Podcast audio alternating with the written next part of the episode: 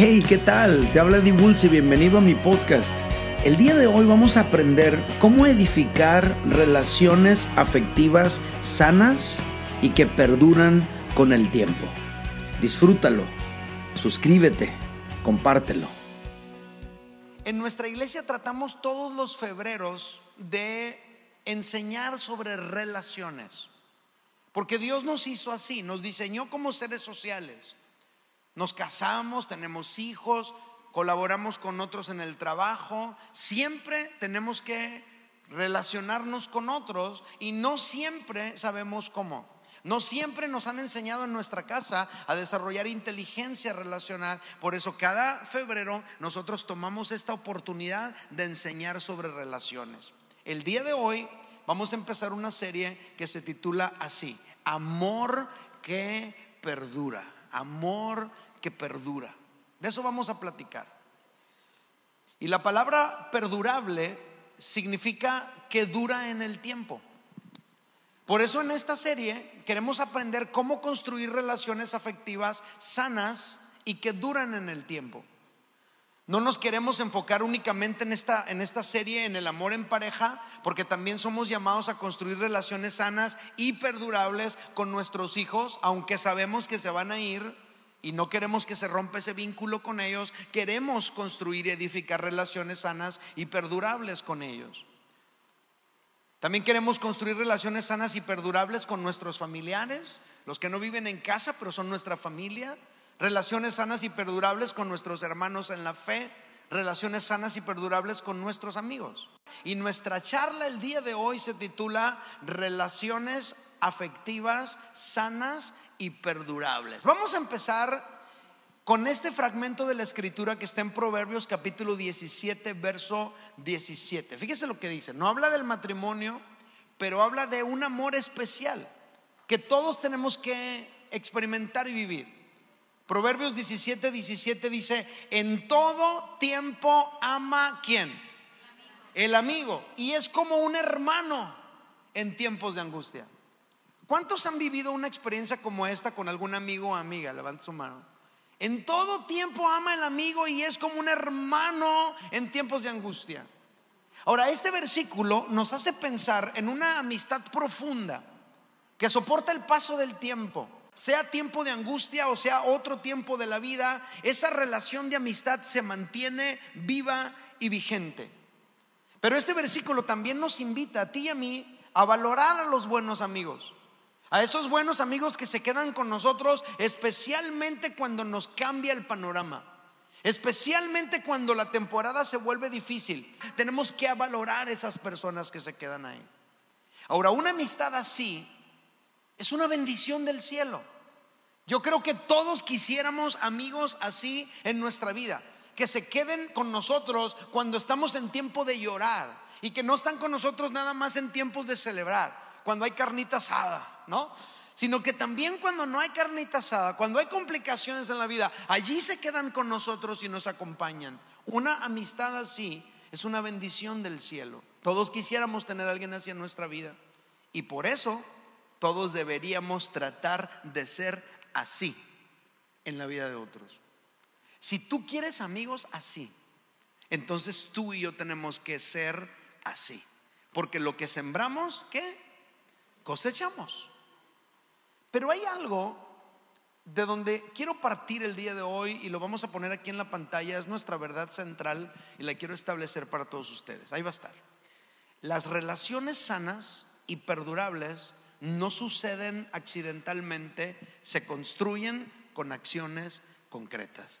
La conexión inicial con una persona puede ser un inesperado regalo del cielo, eso sí, Tú no te esperabas encontrarte una persona tan especial en ese grupo de mujeres al que vas. Tú no te esperabas encontrarte esa ese matrimonio tan padre con quienes han conectado en ese grupo de matrimonios al que asistes. Fue una sorpresa inesperada, fue un regalo inesperado del cielo. Y eso no tuviste nada que hacer, simplemente Dios te puso ahí, fuiste afortunado. Pero para que esa relación se mantenga con el correr de los años, y se convierta en una amistad profunda, eso va a demandar de nosotros enfoque y cuidado. Qué afortunado que te encontraste con ese matrimonio que se llevan súper bien, agarran mucha cura, salen a comer, oran unos por otros, platican, se ríen, se divierten. Eres afortunado cuando te encuentras con alguna persona que puede ser una bendición para tu vida. Ah, pero eso es lo que hace Dios. A partir de ahí hay algo que tú y yo tenemos que hacer. Tenemos que ser tú y yo intencionales, enfocados y tenemos que cuidar esas relaciones que Dios nos da a través de acciones prácticas. ¿Qué acciones tú y yo podríamos aplicar para que esa relación que Dios te regaló se pueda mantener a lo largo de los años y crezca y madure? Les voy a compartir tres acciones. Número uno, pasar por alto la ofensa. Eso aplica en todo, ¿eh? aplica en el matrimonio, aplica con los amigos, aplica con los hijos, aplica con todos. En todas las relaciones va a haber situaciones, en todas. Sea la familia, sean los amigos, sea el matrimonio, en todas las relaciones va a haber situaciones. Siempre habrá situaciones ofensivas que tienen el potencial de dañar nuestra relación. Intencional o inintencionalmente, siempre va a haber algo que nos pueda ofender. Esa situación va a llegar a ser tan grande como nosotros querramos hacerla de grande. Alguien puede pasarte por un lado y no saludarte. Y eso, tú puedes hacer un pancho enorme. No, en esa iglesia no hay amor, ¿no? O puedes pasar por alto la ofensa. Puede haber ocurrido una falta muy leve y nosotros agrandarla.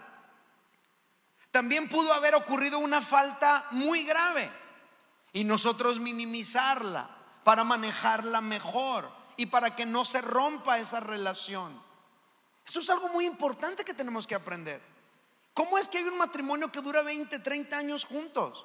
¿A poco es porque nunca pasó nada? Por seguro pasó algo. Pero aprendieron a manejar esa situación para que la relación continúe. Hay unos versículos de la escritura que quiero compartir con ustedes. Dos se refieren a Dios y uno se refiere a nosotros. Fíjate lo que dice el Salmo 103, verso 10. Ahí va a estar. Dice, está hablando de Dios.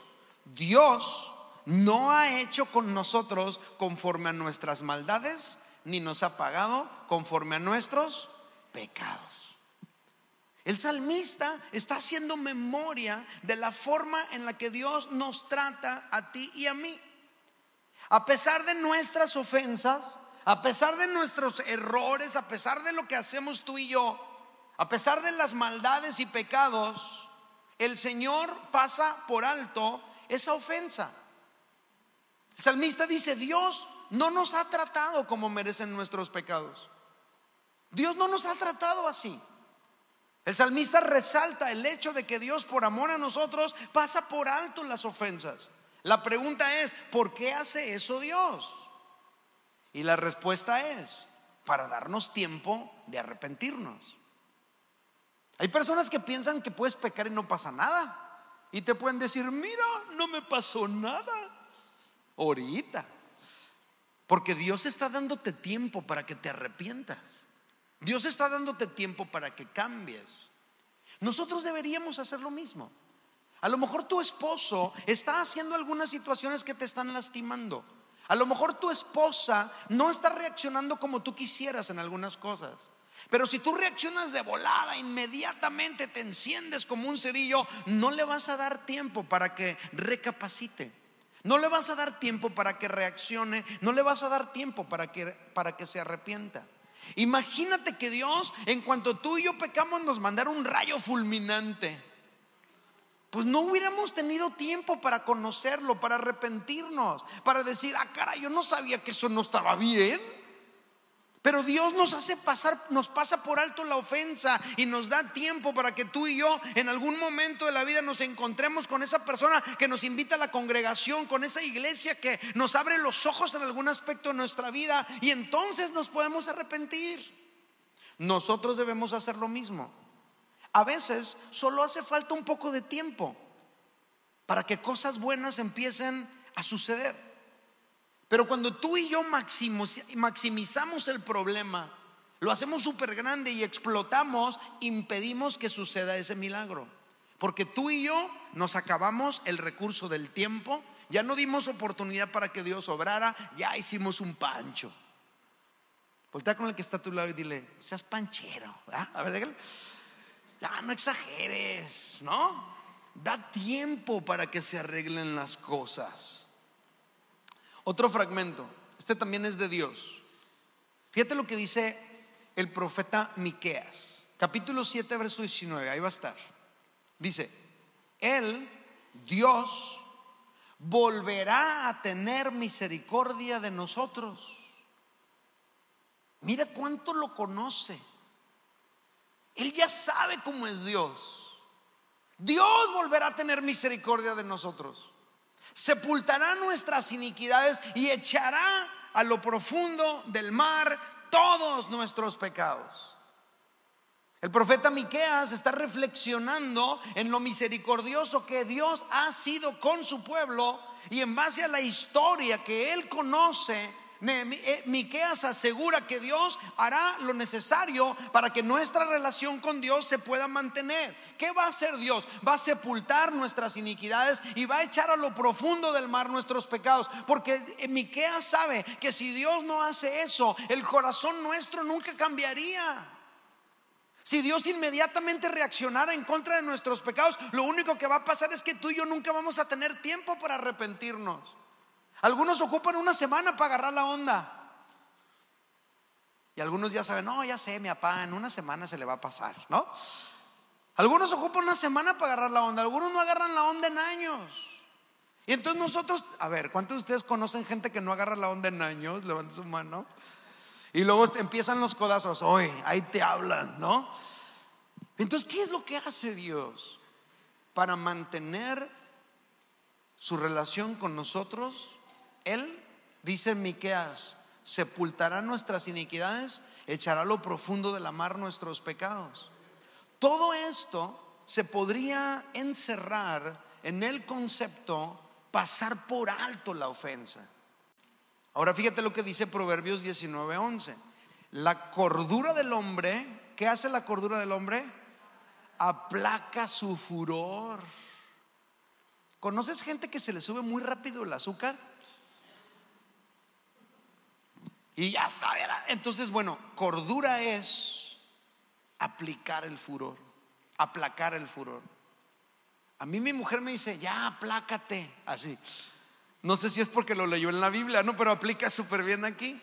La cordura del hombre aplaca su furor. Y luego fíjate lo que dice. Y un honor le es, ¿qué cosa me lo puede gritar? Pasar por alto la ofensa. Pregunto, ¿te ofendió o no te ofendió? ¿Y qué tienes que hacer tú? Pásala por alto. Aplaca el furor. Sé honorable. En vez de hacer un pancho enorme y reaccionar, pateando al perro, azotando la puerta, gritando bien fuerte, hey, aplaca tu furor, sé honorable y pasa por alto la, la ofensa. Cuando tú y yo hemos reflexionado en la manera en la que Dios nos trata a ti y a mí, a pesar de nuestras ofensas, esto nos debería, nos debería inspirar para que nosotros también pasáramos por alto las ofensas de otros también. Como Dios lo hace con nosotros. Así hay que hacerlo nosotros con los demás. Ahora, aquí entrenos. Todos podemos tener nuestro momento imprudente, ¿sí o no? Un momento imprudente que en el, en el momento menos indicado y dijiste lo que no tenías que decir. Y nos encantaría que nos pasen por alto nuestras ofensas en esos momentos imprudentes. A ver, la neta. ¿Hay alguien aquí aparte de mí que soy el primero que de vez en cuando a la larga ha tenido su momento imprudente? Levanta su mano. Y cuando has tenido tu momento imprudente, ¿no te ha gustado que lo pasen por alto? Que se hagan como que no escucharon.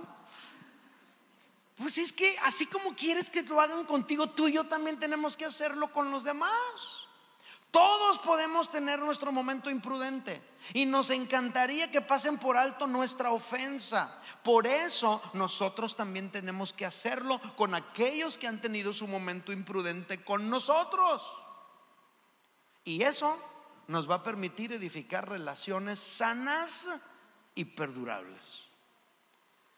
Un día estaba platicando con una, con una, tenemos unos amigos en Mazatlán de, la congregación y estábamos ahí platicando, estábamos los cuatro y de repente la esposa de mi amigo, eh, de repente me pregunta, oye, ¿y tú cuántos años tienes?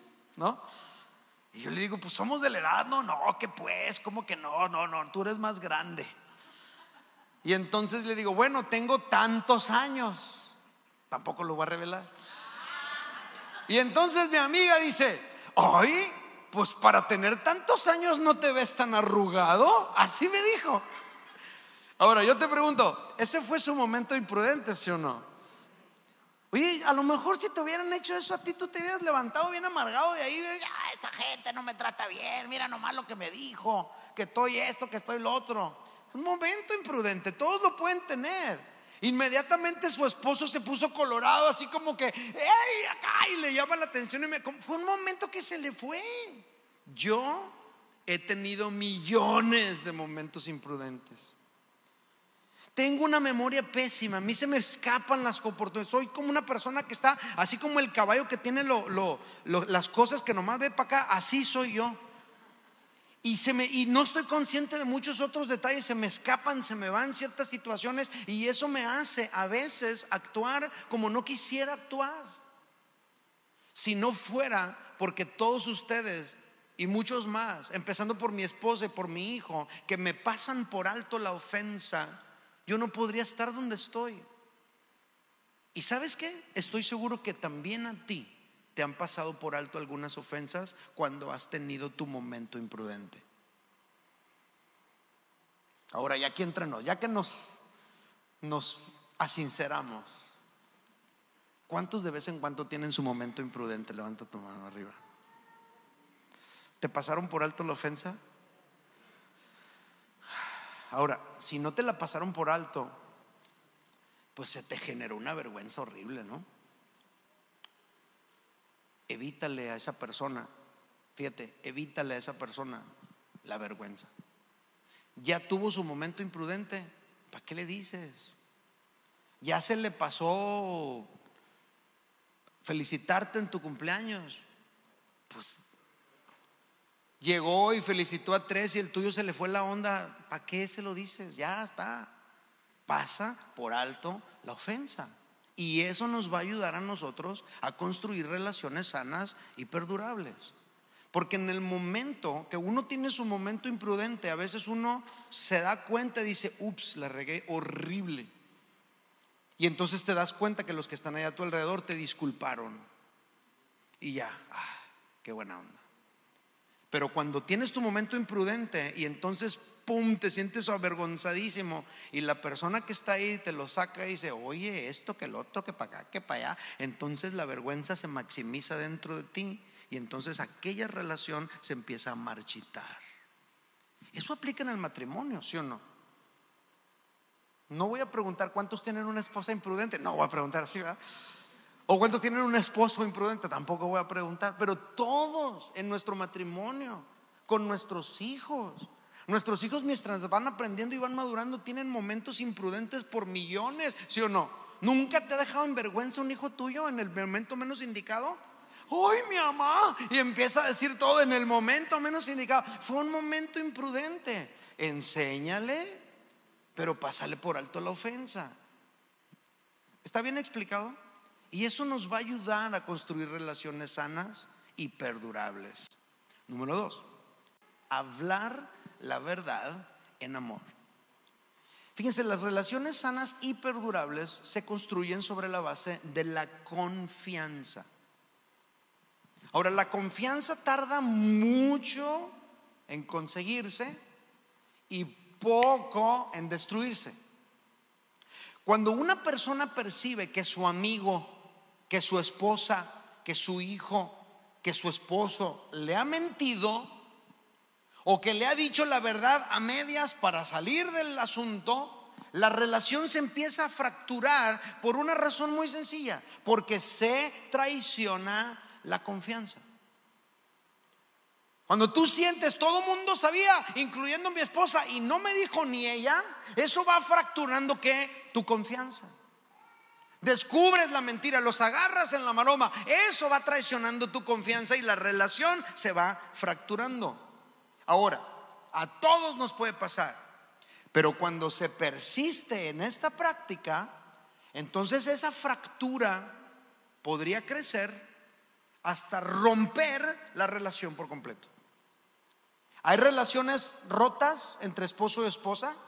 Hay relaciones rotas entre padres e hijos. Hay relaciones rotas entre hermanos en la fe. ¿Y cuál es el problema? El, problema es que de alguna manera a lo mejor la, la, confianza se traicionó, se defraudó, se generó una fractura, pero cuando se persistió en la situación, esa fractura creció hasta que se rompió por completo la relación. Por eso es importante que tú y yo siempre digamos la verdad. Siempre. ¿Cuándo? Siempre. Efesios 4:25 dice, por eso desechando la mentira, hablad verdad, cada uno con su prójimo, porque somos miembros los unos de los otros. El apóstol Pablo en este fragmento, él está escribiendo en el contexto de las relaciones interpersonales entre los miembros de la iglesia. Aquí dice el apóstol Pablo que tenemos que desechar la mentira. O sea, la mentira no, a lo mejor tú y yo aprendimos a, utilizar la mentira como parte de nuestra vida, porque en la casa de chiquitos así era. Tu papá te echaba mentiras jugando, tu mamá te echaba mentiras jugando, o te decían, no le digas a tu mamá, no le digas a tu papá, no le digas a tu hermano. Entonces fue parte de nuestra cultura andar ocultando o mentir. Pero el asunto es que eso puede dañar la relación que tengamos con otros. La palabra de Dios lo que nos enseña es desechar la mentira y hablar verdad. Y dice, ¿por qué?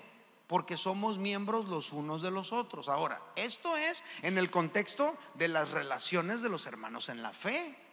Pregunta, ¿cuánto más a nivel de tu matrimonio? Sin embargo, hay relaciones que se fracturan precisamente por decir la verdad. Para muchos todo se vino abajo precisamente por una verdad que se dijo. Es que todo empezó cuando me preguntó que si yo y le dije la verdad y de ahí en adelante todo se vino abajo. Ah, caray. Entonces, entonces, esto nos enseña que no solo hay que decir la verdad hay que decirla bien. Y hay que decirla en el momento correcto. El cuándo y el cómo decimos la verdad importa demasiado. Fíjate lo que dice, por ejemplo, Efesios 4:15. Efesios 4:15 dice, sino que siguiendo la verdad en amor, crezcamos en todo en aquel que es la cabeza, esto es Cristo. O sea, tú y yo podemos crecer en Cristo cuando seguimos la verdad en amor. En otras palabras, la verdad en amor desata un tremendo potencial de crecimiento. Entonces el problema no es decir la verdad, el asunto es decirla en amor. Ese es el asunto.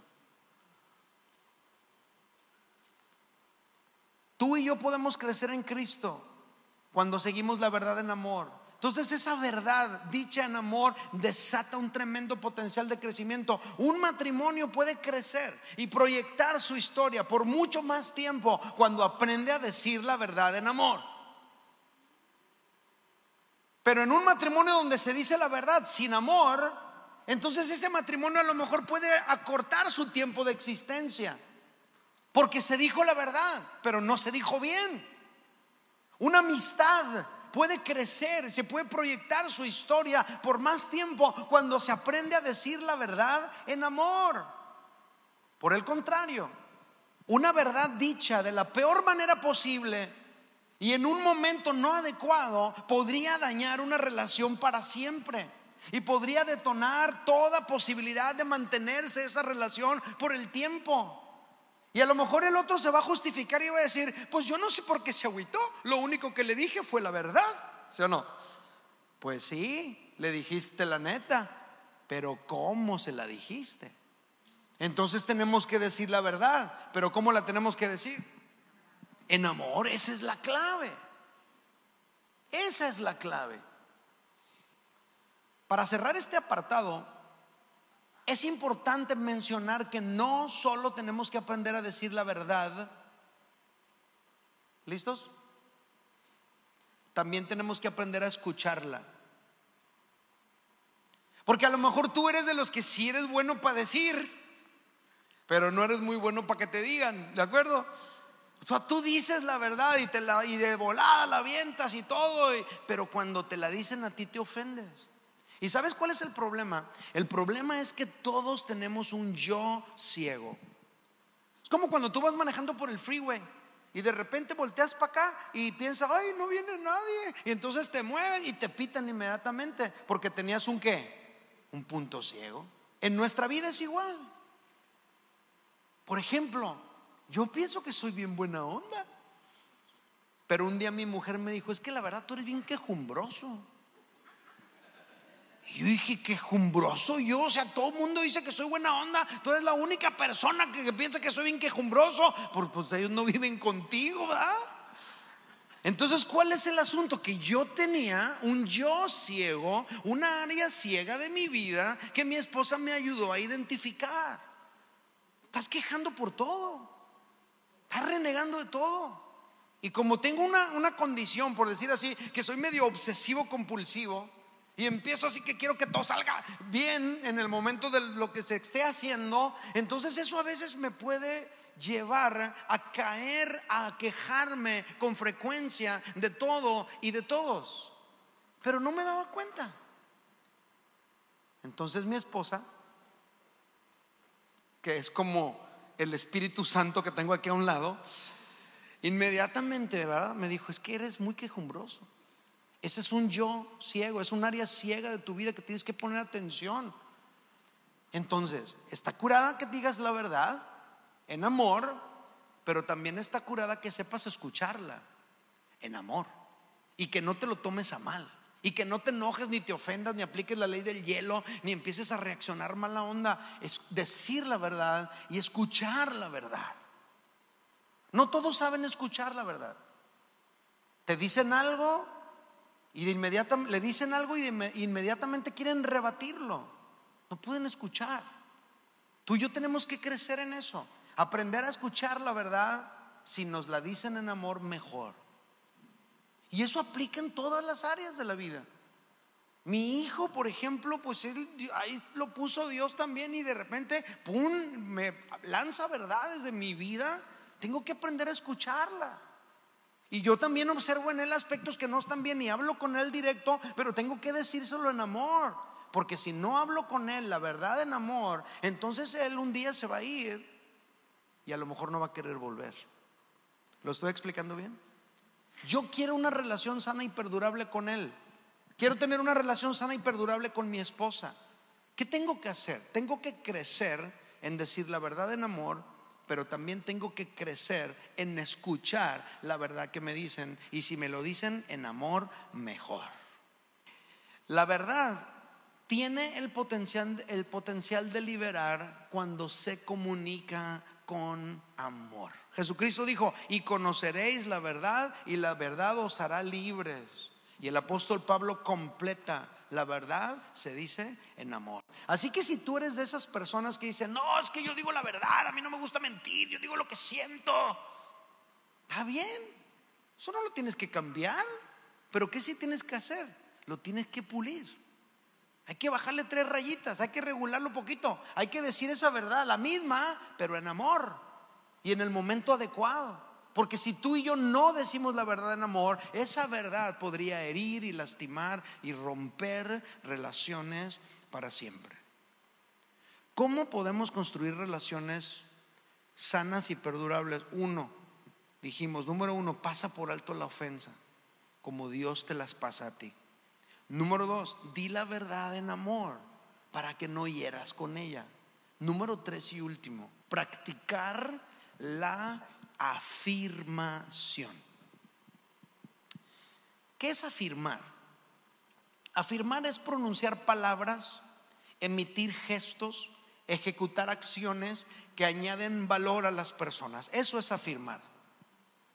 Y todos los seres humanos necesitamos ser afirmados para poder florecer y para poder desarrollar nuestro máximo potencial. Todos los seres humanos. Nuestros niños cuando van creciendo, cuando tú los afirmas, le dices una palabra de ánimo, eso añade valor. Y eso desata un potencial dentro de las personas. Todos necesitamos ser afirmados para florecer, para desarrollar nuestro máximo potencial. El primer lugar donde nosotros debemos experimentar la afirmación es en casa, por parte de nuestros padres, desde que somos pequeños. Ellos nos tienen que hacer sentir amados, ellos nos tienen que hacer creer que podemos, ellos nos tienen que enseñar que tenemos la capacidad, que podemos vencer, que estamos guapos o bellas las niñas. Los papás tenemos que afirmar a nuestros hijos para que desarrollen todo su potencial y para que puedan florecer.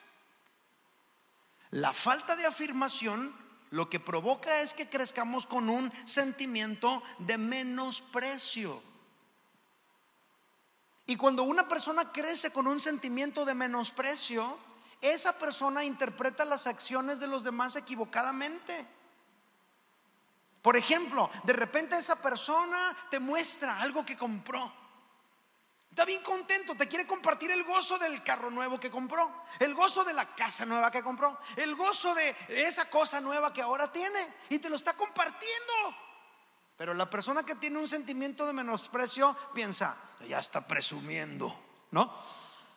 Entonces no es que te está presumiendo, es que tú traes un sentimiento de menosprecio en tu vida porque a lo mejor a lo largo de tu vida no fuiste afirmado. Nos hace interpretar las acciones de los demás equivocadamente. Pensamos que quieren presumir, pensamos que nos quieren humillar.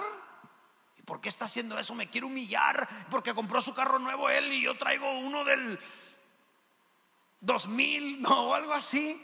Y, lo estás interpretando que te quiere humillar, no te quiere humillar, nomás te está compartiendo algo, pero como dentro de ti hay un sentir de menosprecio, interpretas equivocadamente la acción de los demás.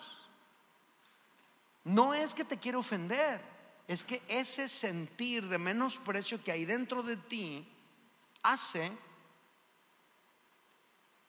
que entres en conflicto con los demás y todo parte de la falta de afirmación. Ahora, la afirmación constante y continua, voy a utilizar esas dos palabras, constante y continua. La afirmación constante y continua disuelve el menosprecio y añade valor a la persona, provocando en él o ella una autoestima sana para que pueda desarrollarse plenamente.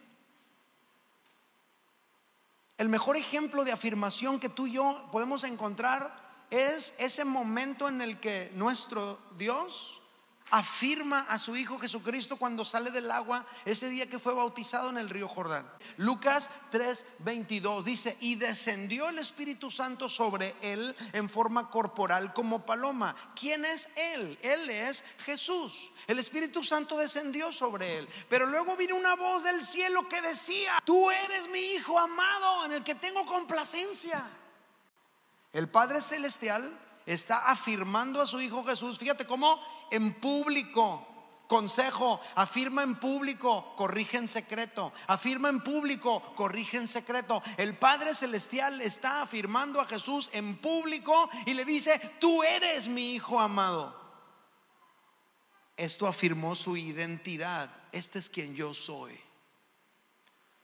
Y luego le dice, estoy muy complacido contigo. Esto elevó su autoestima. Ahora, para Jesús estas palabras fueron poderosas en su contexto. Porque tú y yo tenemos que pensar qué onda con Jesús.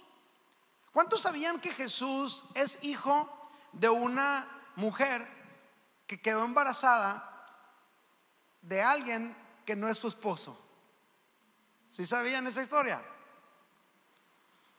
José no es el padre biológico de Jesús. se supo que estaba embarazada María y José para no difamarla se casó con ella. Pero los que supieron, ¿a poco crees tú que se quedaron calladitos? ¿No crees tú que había comentarios por ahí a la sorda respecto de Jesús? Imagínate con qué situaciones debió haber luchado Jesús en su, en su niñez, en su adolescencia, en su juventud. Imagínate que Jesús pudo haber escuchado alguna vez. No, hombre, cuando José y María se casaron, ella ya iba embarazada. Y luego agregaban, de seguro el Jesucito, el chullito, no es hijo de José.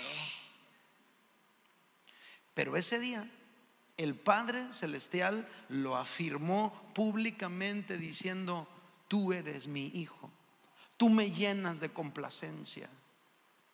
Afirmó a Jesús las palabras de su Padre Celestial.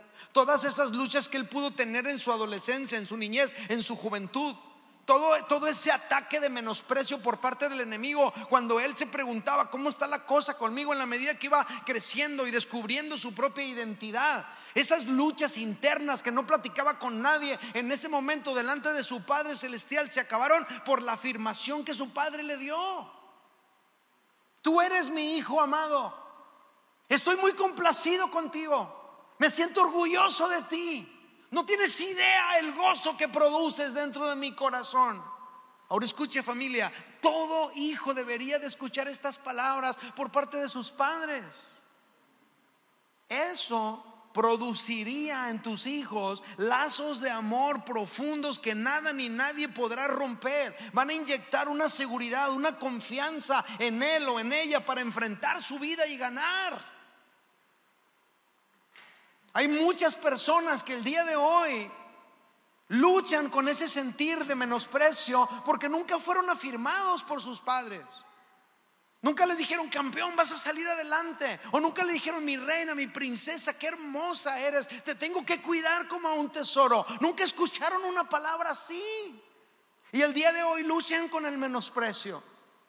O a lo mejor lo único que escucharon es, ay, qué greñudo anda, ya te anda persiguiendo el peluquero. Eso sí le decías, pero no le decías que es guapo, que es guapa, que es hermoso, que es triunfador, no.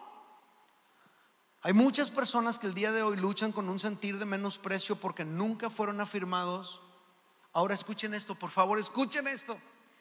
A lo mejor a ti te tocó casarte con alguien que lucha con ese sentir de menosprecio. A lo mejor te tocó casarte con una mujer que sus padres nunca la afirmaron. Y ese sentir de menosprecio dentro de ella hace interpretar equivocadamente tus acciones. O a lo mejor te casaste con un hombre que tiene un tremendo sentir de menosprecio. Nunca lo afirmaron en su hogar. Y ahora malinterpreta tus acciones por el sentir de menosprecio que hay dentro de él. ¿Cómo puedes ayudarlo? ¿Cómo puedes ayudarla? Afírmale. La afirmación debe empezar en la familia de origen, pero luego se tiene que extender hasta el matrimonio. Observa estas palabras, Cantares 4.7, Cantares 4.7, fíjate cómo va a salir, ahí va a estar, Cantares 4.7, es el esposo diciéndole a su esposa, qué hermosa eres, amada mía. No hay defecto en ti.